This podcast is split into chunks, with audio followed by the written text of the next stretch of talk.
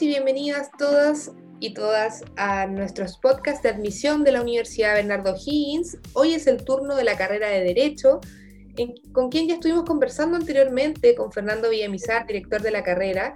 En esta oportunidad vamos a hablar de un tema mucho más profundo del derecho, ¿cierto? Más allá de lo que es la carrera en sí. Así que le damos la bienvenida a Fernando. Él es abogado de la Universidad Colegio Mayor de Nuestra Señora del Rosario, Bogotá, Colombia, aparte de magíster en Derecho de, por la Pontificia Universidad Católica de Chile y doctor summa cum laude probatus en Ciencia Política y Sociología de la Universidad Pontificia de Salamanca en España. Así que damos la bienvenida nuevamente a Fernando Villamizar, ¿cómo estás? Bien, muchas gracias por tu invitación. Encantado de poder compartir con ustedes esta, este evento. Bueno, muchas gracias a ti también por tu tiempo, por querer participar de estos podcasts, ¿cierto? Es muy importante para nosotros que el director, que es la cara visible, ¿cierto? Y la representación de la carrera de Derecho esté presente eh, en esto que es tan importante como llegar a nuestros futuros alumnos y a, también a todas las personas que estén interesadas en, en conocer más de Derecho y también de las temáticas abocadas al Derecho. En este caso, con Fernando vamos a conversar hoy día sobre los derechos humanos, que son tan importantes hoy en día y tan controversiales también en nuestra sociedad actual, ¿cierto? Con todo el, el, acceso a la información que tenemos, que también genera mucha desinformación. Entonces, en base a eso, queremos conversar con, con, con Fernando, ¿cierto? Partiendo, preguntándote, Fernando, ¿cuál es la perspectiva, ¿cierto?, de los derechos humanos, principalmente en los jóvenes chilenos, en nuestra, nuestra sociedad chilena, en los jóvenes de hoy en día?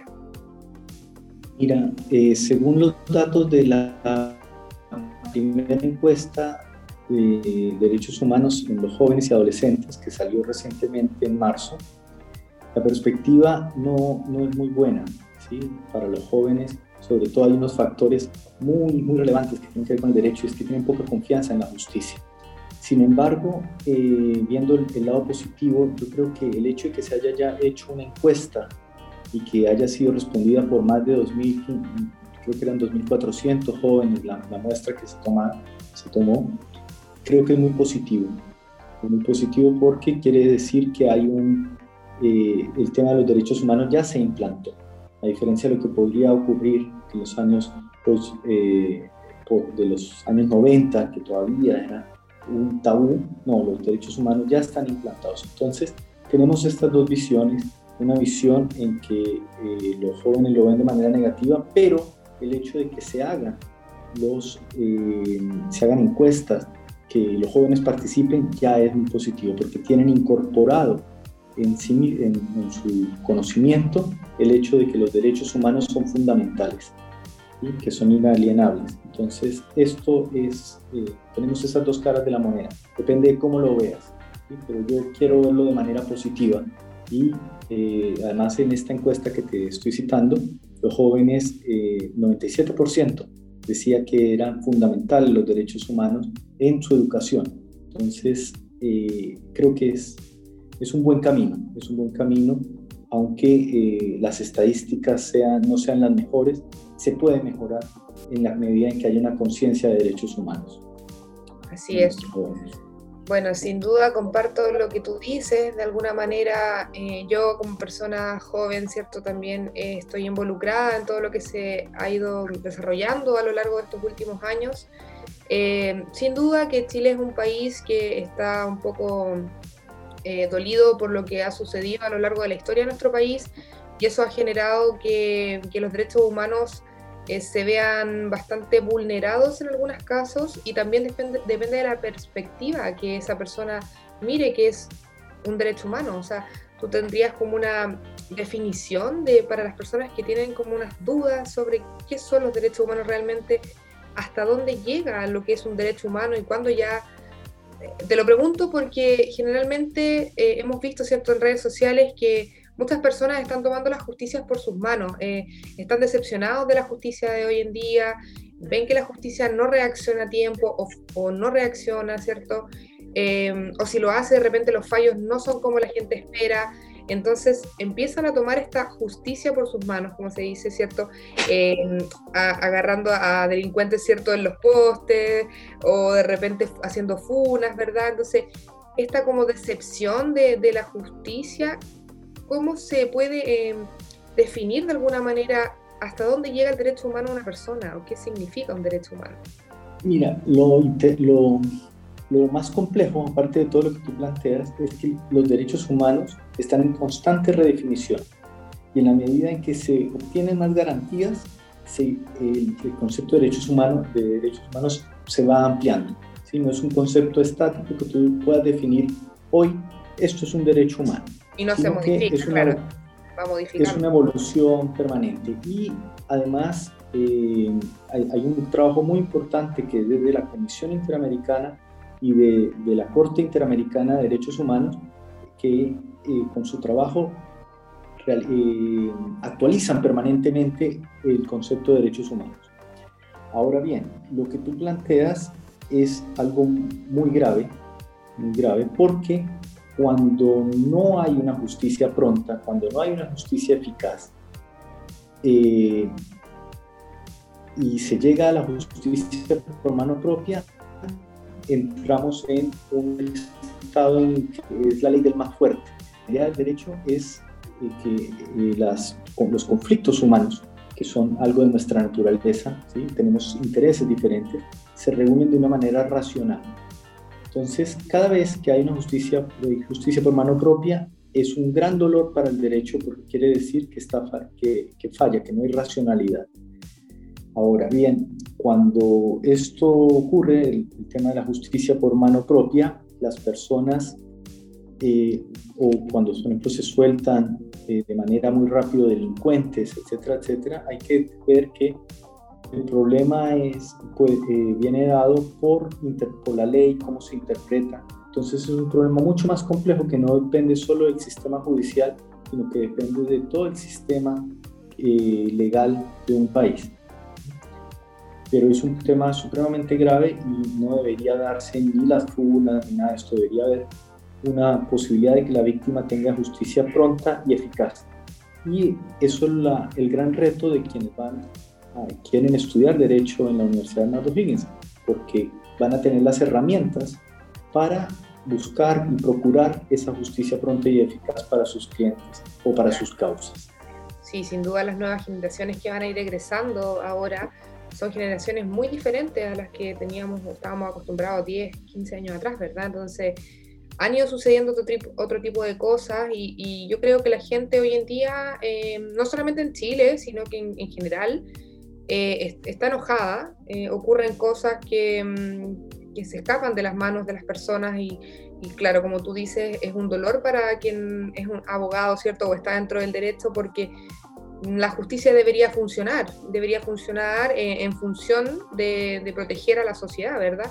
Entonces, claro, como tú dices, estos delincuentes que delinquen una y otra vez o que se mofan de repente de, bueno, no importa que me atrapen, mañana me sueltan, ¿cierto? Y, vuelven al mismo lugar.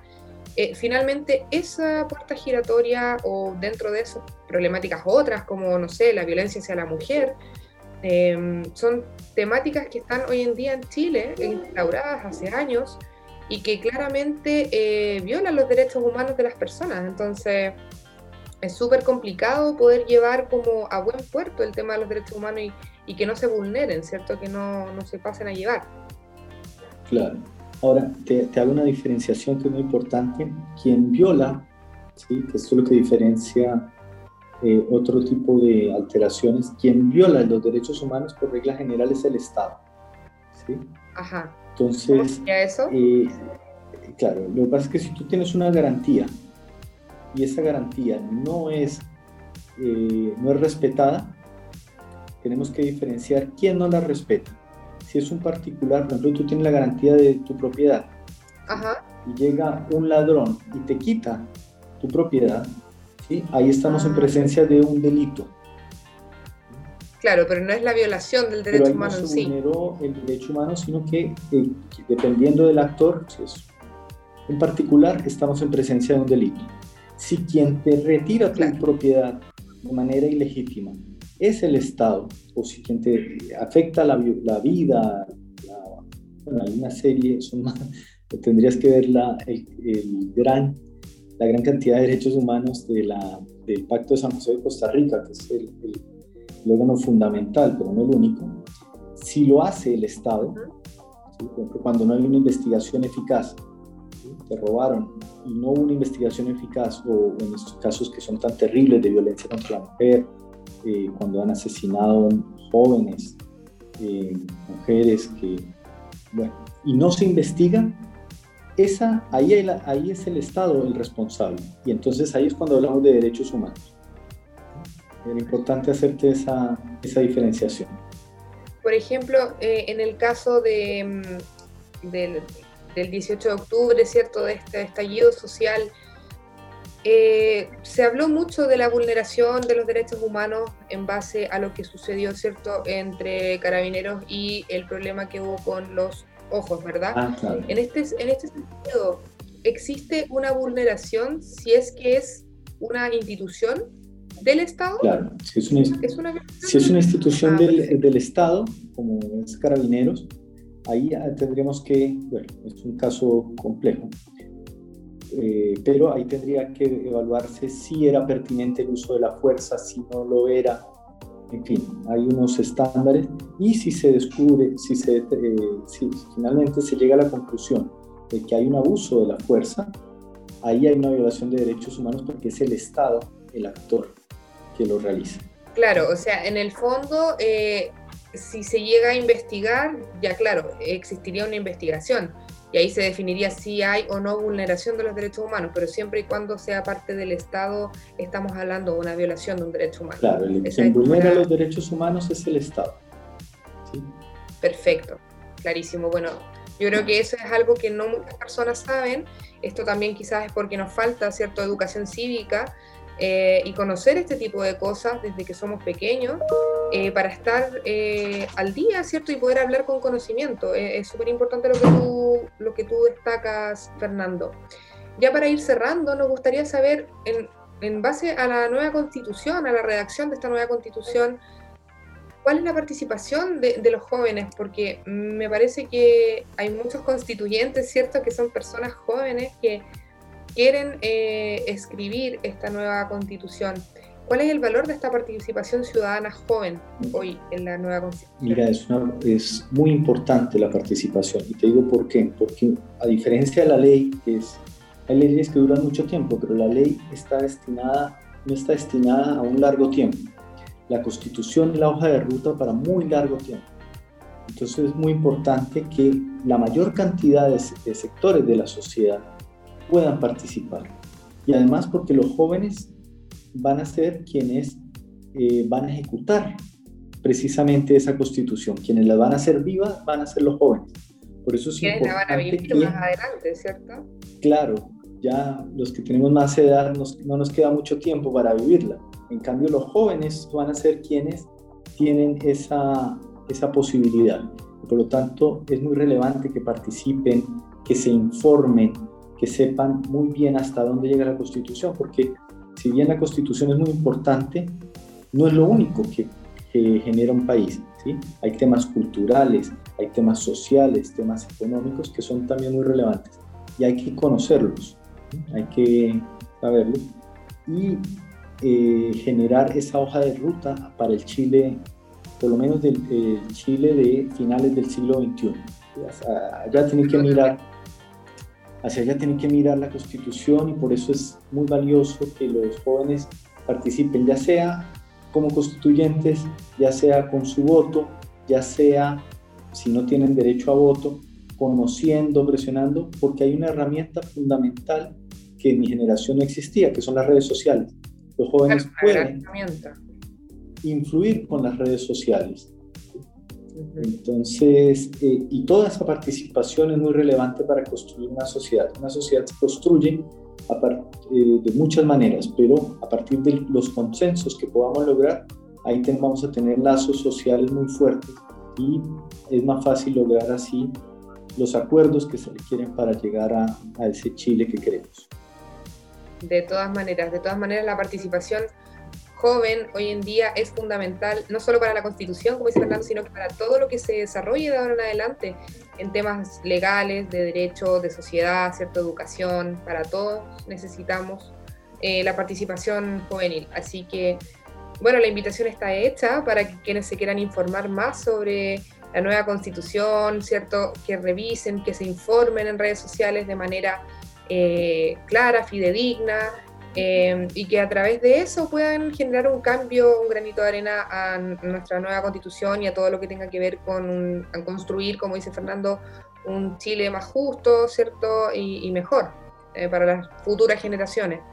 Fernando, te agradecemos de todas maneras que hayas estado con nosotros hoy en este podcast de admisión. Muy interesante la temática. Si gustan y quieren tener más información, ya saben, pueden visitar nuestro portal de admisión www.uvo.cl admisión, nuestras redes sociales y también eh, si quieren conversar con Fernando y con alguna persona encargada de la Escuela de Derecho, lo pueden hacer. Eh, no sé si Fernando quiere dejar su correo o si lo podemos contactar directamente desde la admisión.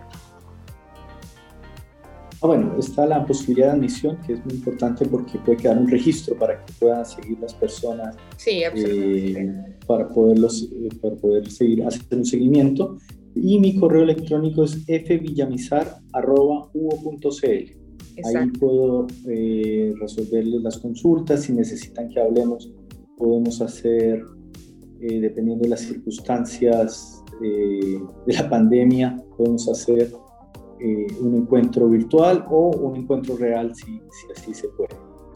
Así es, así que F, F Villamizar con B corta y con Z, ¿cierto? arroba uvo.cl. Ahí pueden contactarse con Fernando o de lo contrario pueden hacerlo a través de nuestros canales de admisión de la universidad. Así que gracias a todos por escucharnos, por estar atentos a este podcast. Si les gusta, compártanlo, difúndanlo, ¿cierto? y nos volvemos a encontrar en una nueva oportunidad con nuestros podcasts de Admisión Cubo. Gracias Fernanda, que estén muy bien, cuídense y nos vemos en un próximo capítulo. Que estén bien. Chao, chao.